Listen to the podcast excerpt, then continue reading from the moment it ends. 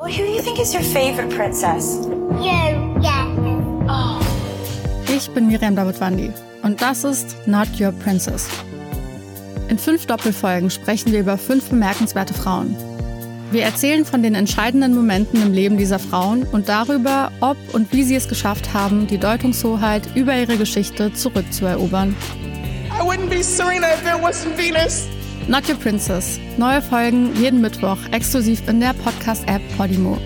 Die könnt ihr 30 Tage lang kostenlos testen unter go.podimo.com slash princess.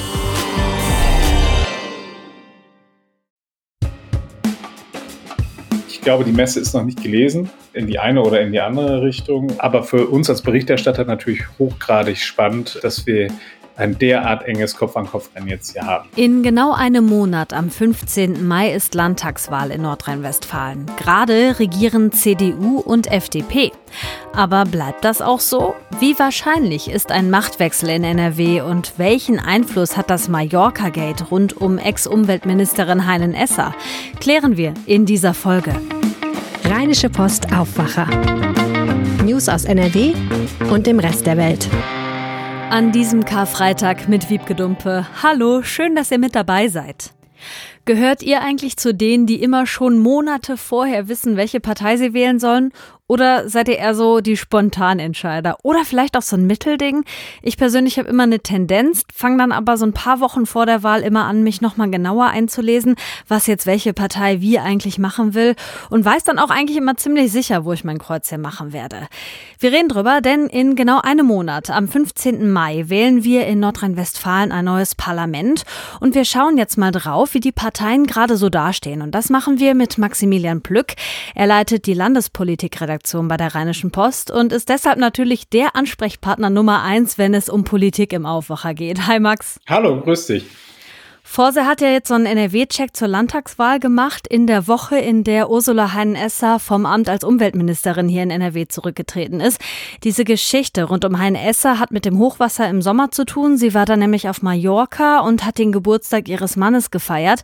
Dafür gab es ordentlich Kritik, weil sie als Umweltministerin auch mit zuständig war. Und letzte Woche Donnerstag ist sie dann zurückgetreten. So, bis zu ihrem Rücktritt lag die CDU ja in den Umfragen immer vorne. Wie sieht das jetzt aus und wie stehen die anderen Parteien da? Also es ist tatsächlich das erste Mal in der Geschichte, seit dieser NRW-Check von Forsa im Auftrag der NRW-Tageszeitung erhoben wird, dass die CDU da federn lassen muss. Also sie sind runtergegangen, ähm, sie mussten zwei Prozentpunkte einbüßen und kommen jetzt noch auf 30 Prozent. Und im Gegenzug ist die SPD stärker geworden. Sie kann halt eben äh, drei Prozentpunkte zulegen und kommt jetzt ebenfalls auf 30 Prozent. Das heißt also, es ist, also wir haben ja schon vorher immer davon äh, geschrieben, dass es eng wird und dass es ein Kopf-an-Kopf-Rennen wird. Jetzt laut den Umfragen auf jeden Fall. Und tatsächlich ist da auch noch eine weitere äh, Entwicklung gerade, die vonstatten geht. Die Grünen konnten auch zulegen um einen Prozentpunkt, kommen jetzt auf 18 Prozent. Und das heißt, es würde jetzt auch eine Neuauflage von Rot-Grün möglich werden. Die FDP, die ähm, bleibt ungefähr gleich bei 8 Prozent. Die Linke äh, verschwindet tatsächlich in der politischen Bedeutungslosigkeit, kommt gerade mal noch auf 2 Prozent. Und die AfD würde jetzt unverändert bei 6 Prozent tatsächlich auch nochmal den Einzug in den Landtag schaffen. Also das ist ungefähr gerade die die Stimmungslage, die da draußen im Land herrscht. Du hast gerade schon angedeutet, ne, wenn jetzt Grüne und SPD aufholen, kann man sagen, ob, ob FDP und CDU als Koalition noch mal eine Chance hätten? Im Augenblick nicht. Im Augenblick wäre die äh, selbsternannte NRW-Koalition aus CDU und FDP abgewählt. Die hätten keine Mehrheit. Das heißt also, wenn, wenn man jetzt mal sich nur die Zweierbündnisse anschaut, dann ist neben eben der gerade geschilderten Neuauflage von Rot-Grün noch eine große Koalition möglich. Da muss man ganz klar sagen, das ist eher ja immer nur so ein Notnagel. Und vor allem auch so, wie ich das aus der Landespolitik höre, ist das natürlich die ungeliebteste Variante, die nur gewählt werden würde, wenn wirklich gar nichts anderes mehr geht. Das heißt, es bliebe noch eine zweite Option, äh, denn auch, na klar, wenn, wenn SPD bei 30 und CDU bei 30 liegen, dann reicht es äh, neben Rot-Grün eben auch für äh, Schwarz-Grün. Das heißt also, die Grünen werden ein bisschen sowas wie der Königsmacher bei uns werden. Mhm. Wir müssen ein bisschen vorsichtig sein bei dieser Umfrage. Natürlich ist der Rücktritt von ähm, Anne Spiegel, der Bundesfamilienministerin, ebenfalls im Geleitzug der Flutkatastrophe hier in dieser Umfrage noch nicht eingepreist. Also der war da noch nicht vollzogen. Deswegen weiß man nicht, inwieweit da möglicherweise die Grünen auch wieder äh, Einbußen hinnehmen müssen. Mhm. Lass uns nochmal auf das Mallorca-Gate gucken, denn da hängt ja jetzt nicht nur die Ex-Umweltministerin mit drin, sondern auch noch Ina Scharrenbach, das ist unsere Kommunalministerin, und auch der Europaminister Stefan Holthoff-Pförtner. Hein Esser ist zurückgetreten und wird, selbst wenn sie gewählt werden sollte, auch nicht mehr ins Parlament einziehen. Hat diese Reise, diese Affäre auch für die anderen beiden Minister und für die CDU insgesamt noch weitere Konsequenzen? Es ist auf jeden Fall unangenehm für die beiden, ähm, weil natürlich das ein schlechtes Licht auf sie wirkt.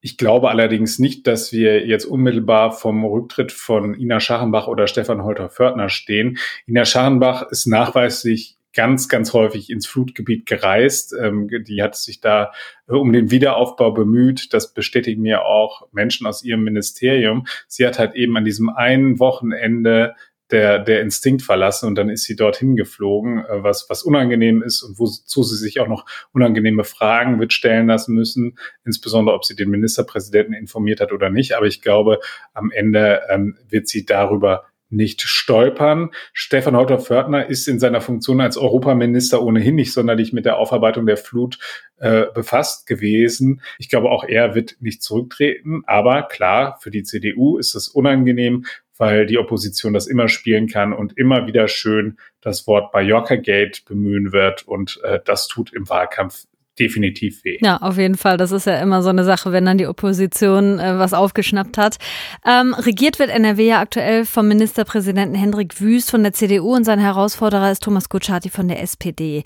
Wir, wir Bürgerinnen und Bürger, wir können ja die Spitzenkandidaten der Parteien nicht direkt wählen, aber in der Umfrage, über die wir hier sprechen, wurde auch gefragt, wen man denn wählen würde, wenn man es entscheiden könnte. Was ist da das Ergebnis? Hendrik Wüst ist da eindeutig noch vorne mit 41 Prozent. Allerdings ähm, ist es dort auch so, dass er einen Dämpfer hinnehmen musste. Minus drei Prozentpunkte und äh, der Oppositionsführer Thomas Kutschaty legt um vier Punkte zu, äh, kommt aber noch nicht wirklich an ihn heran. Er liegt noch bei 34 Prozent. Also wenn die Bürger direkt entscheiden äh, dürften, würde Hendrik Wüst vorne liegen. Ganz kurz nochmal eine persönliche Einschätzung von dir. Dort ist es gerade schon so ein bisschen angedeutet. Ein paar Sachen sind jetzt noch nicht mit drin in dieser Umfrage, zum Beispiel der, der Rücktritt der Familienministerin.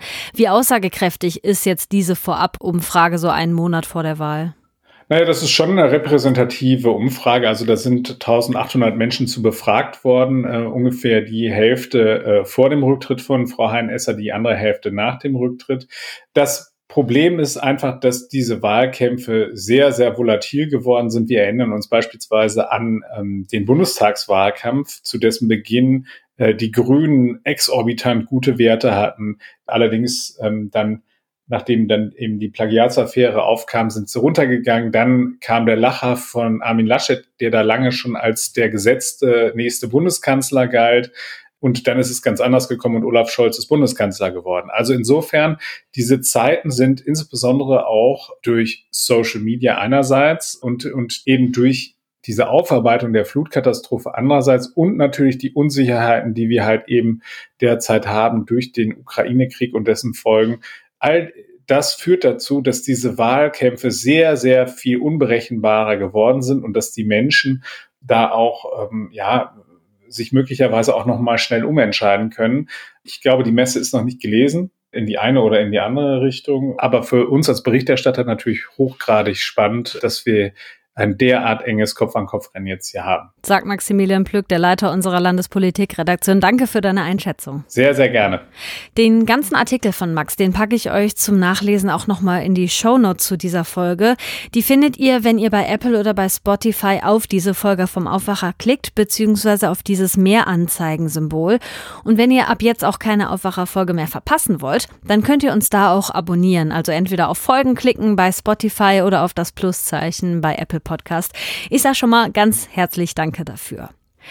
Wir haben Karfreitag und das ist ja der Auftakt von Ostern, zumindest für einige von uns. Und an solchen Feiertagen wird ja immer auch gut gegessen. Vielleicht gehört zu einem guten Osteressen für euch auch Spargel dazu. Und den kann man ja echt beliebig kombinieren, ne? mit Kartoffeln, mit Speck oder auch einfach mit schön viel Sauce Hollandaise. Bei uns in Nordrhein-Westfalen wächst ganz schön viel Spargel, vom Niederrhein bis ins Vorgebirge, über Westfalenlippe bis ins Münsterland. Aber Spargel wächst halt nur gut, wenn die Witterungsbedingungen stimmen. Bäumen. Und er muss rechtzeitig geerntet werden. Das machen oft Hilfskräfte aus Osteuropa. Letzte Woche war es knackig kalt hier bei uns und in der Ukraine ist ja gerade Krieg. Ob das alles Einfluss auf den Spargel hat in dieser Saison, das bespreche ich jetzt mit NRW-Reporterin Claudia Hauser. Sie hat sich bei den Spargelbauern in NRW umgehört und ist jetzt zu Gast im Aufwacher. Hi Claudia. Hallo. So, jetzt die letzten Tage war es ja warm genug, ne? Da bin ich schon im T-Shirt rumgelaufen, vor ein paar Wochen auch schon mal. Jetzt war es aber letzte Woche nochmal so richtig knackig kalt hier in NRW. War dieser Kälteeinbruch ein Problem für den Spargel? Also es ähm, hat den Wachstum so ein bisschen ausgebremst, weil es jetzt nochmal so kalt war. Der März war ja richtig sonnig und da ist erstmal alles gut gewachsen auf den Feldern, aber jetzt waren die ersten Erntemengen halt erstmal nicht so gut. Aber geschadet hat's nicht. Also der Spargel ist ja tief unter der Erde geschützt und auch wenn ähm, es nochmal Bodenfrost gibt, dann kann es der Pflanze erstmal nicht so viel anhaben. Gut, dann ist also die Spargelsaison erstmal gesichert. Was muss ich denn gerade für einen Spargel ausgeben? Also wo liegen die Preise? Die bewegen sich auf dem Niveau des letzten Jahres. Also es ist pro Kilo zwischen 15 und 18 Euro jetzt erstmal in den ersten Tagen und Wochen und später in der, in der Spargelzeit sinkt der Preis dann auf 14 bis 12 Euro. Ich habe es ja gerade schon mal angedeutet, zum Spargelernten kommen oft Saisonarbeitskräfte aus Osteuropa zu uns. Jetzt ist ja natürlich die Frage, ob dieser Krieg in der Ukraine Auswirkungen auf die Spargelernte und auf diese Leute hat. Die meisten Helfer kommen aus Bulgarien und aus Rumänien. Aber es gab schon auch Helfer aus Polen, die jetzt nicht kommen können. Das sind äh, Männer, die in Polen bei der Feuerwehr arbeiten oder im Katastrophenschutz oder auch beim Militär sind die werden jetzt in ihrem Land immer wieder zu Übungen einberufen und sind da also quasi in Bereitschaft und können deshalb nicht kommen. Und ein Spargelbauer hat mir auch erzählt, dass er letztes Jahr im Sommer zehn Studenten aus der Ukraine auf dem Hof hatte zum, zur Erntehilfe. Und die können jetzt auch nicht kommen, weil eben wehrpflichtige Männer gerade zwischen 18 und 60 nicht ausreisen dürfen aus der Ukraine. Und ähm, ja, das belastet den äh, Bauern auch sehr, weil er sich Sorgen macht, was mit den Studenten jetzt wohl passiert. Oh Mann, ja, das kann ich mir vorstellen. Aber mal abgesehen davon, von diesen persönlichen Folgen, hat der Krieg auch noch andere Auswirkungen für die Bauern? Die Auswirkungen sind sonst auch so spürbar, dass die Landwirte eben auch die Preiserhöhungen spüren, also für Diesel oder Verpackungsmaterialien und auch Düngemittel ist richtig teuer geworden. Also kostet jetzt teilweise das äh, Sechsfache vom üblichen Preis und der Diesel kostet auch das Doppelte. Also das merken die Landwirte natürlich auch. Das schlägt sich aber jetzt noch nicht auf die Spargelpreise nieder. Okay, das klingt ja jetzt erstmal gut für alle Spargelfans. Jetzt hätte ich gern zum Schluss noch einen Tipp von dir. Woran erkennt man denn richtig guten Spargel eigentlich? Also zum einen gibt es ja den Quietschtest, also dass man den, äh, die Stangen aneinander reibt. Wenn die nicht quietschen, dann ist es ein Zeichen dafür, dass der Spargel relativ trocken ist. Dann kann man sich die Schale anschauen, also die muss eben auch fest und knackig sein, sonst ist er innen holzig und man kann die Schnittenden auch zusammendrücken. Wenn der Spargel dann ein bisschen Saft lässt, dann ist es auch ein sicheres Zeichen dafür, dass der ganz frisch vom Feld kommt. Die Spargelsaison ist eröffnet und auch der kleine Kälteeinbruch letzte Woche hat ihm offenbar nicht geschadet. Claudia Hauser hat bei den Landwirtinnen und Landwirten in NRW nachgehört, wie es um den Spargel in diesem Jahr steht. Danke dir. Gern geschehen. Und wie immer am Freitag bekommt ihr noch unseren Kulturtipp zum Wochenende. Kulturredakteurin Regina Hartleb hat was zum Lesen, was zum Hören und was zum Unternehmen für euch. Und zwar empfehle ich heute das Buch von Robert Seethaler. Es heißt Der letzte Satz.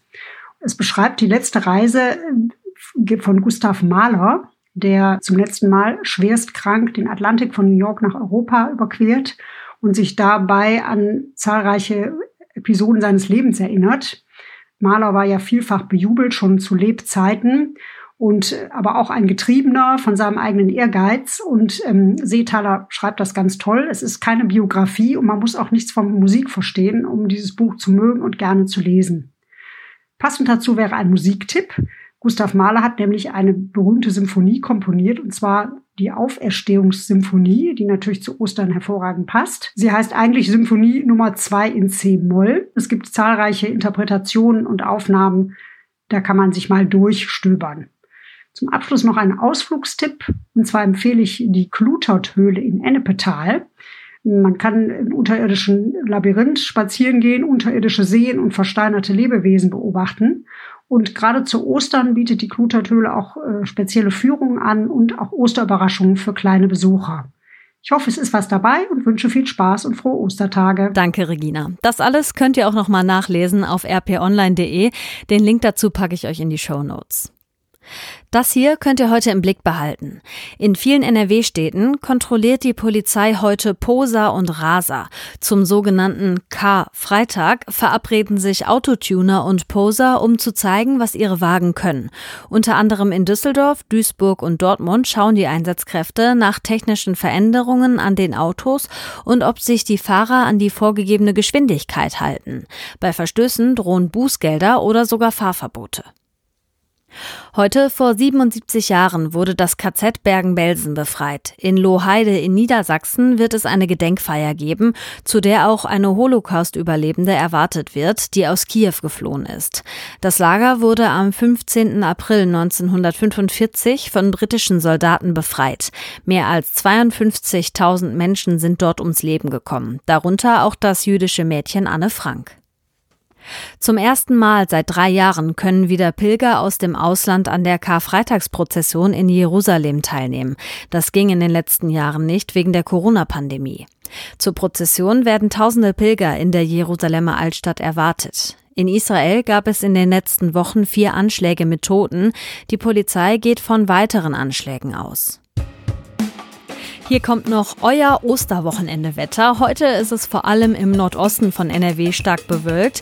Im Südwesten kommt auch mal die Sonne raus. Auf den Bergen dann bis 11 Grad. Ansonsten sind zwischen 14 und 18 Grad drin. Morgen wird es vor allem am Nachmittag schön sonnig, dazu bis 10 Grad auf den höheren Berglagen, bis 14 Grad in Ostwestfalen und im Weserbergland und bis 19 Grad am Rhein. Und der Ostersonntag, der macht seinem Namen dann alle Ehre mit ganz viel Sonne und sogar noch einen Ticken wärmer als am Samstag. Das war der Aufwacher am Karfreitag. Für morgen habe ich noch einen Hörtipp für euch. Mein Kollege Michael nimmt euch mit in den Garten und hat Tipps dabei, wie jede und jeder auf dem Balkon oder im Garten eigenes Gemüse anbauen kann. Den Aufwacher mit News aus NRW, den bekommt ihr dann wieder nach Ostern am Dienstag. Mein Name ist Wiebke Dumpe und ich wünsche euch ein tolles, langes Wochenende. Macht's euch schön! Mehr Nachrichten aus NRW gibt's jederzeit auf RP Online. rp-online.de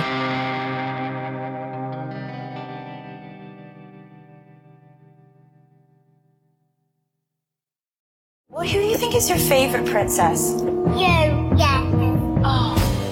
Ich bin Miriam Davidwandi und das ist Not Your Princess. In fünf Doppelfolgen sprechen wir über fünf bemerkenswerte Frauen. Wir erzählen von den entscheidenden Momenten im Leben dieser Frauen und darüber, ob und wie sie es geschafft haben, die Deutungshoheit über ihre Geschichte zurückzuerobern. I wouldn't be Serena if there wasn't Venus. Not Your Princess. Neue Folgen jeden Mittwoch exklusiv in der Podcast-App Podimo. Die könnt ihr 30 Tage lang kostenlos testen unter go.podimo.com slash princess.